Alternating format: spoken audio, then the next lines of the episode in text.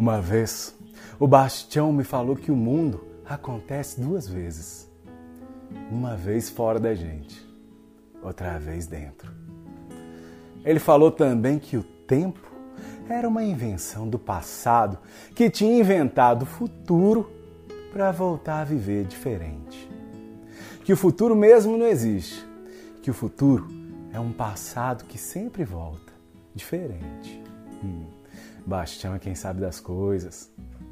Uma vez, enquanto Bastião estava fazendo barba no fundo do quintal, o espelho caiu no chão. Psh, foi caco para tudo quanto é lado. Aí eu falei, vixe, Baixão, sete anos de azar. Baixão pegou o caco, continuou fazendo barba e me perguntou: Você sabe quanto tempo uma semente de pitombeira leva para formar uma árvore adulta? Sete anos. Depois, mais sete anos até que a fruta chega no mais doce possível.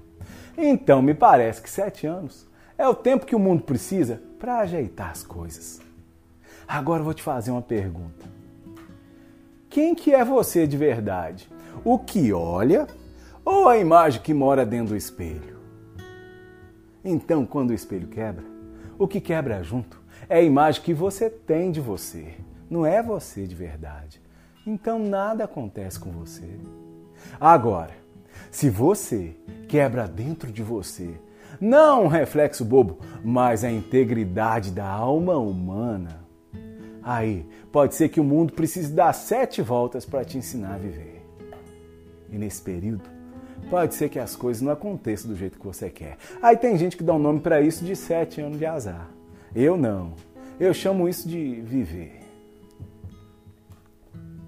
Aí Bastião arrematou assim: Escuta uma coisa. Quanto à nossa imagem despedaçada num espelho que se quebra, a gente precisa disso de vez em quando. Bastião é quem sabe das coisas.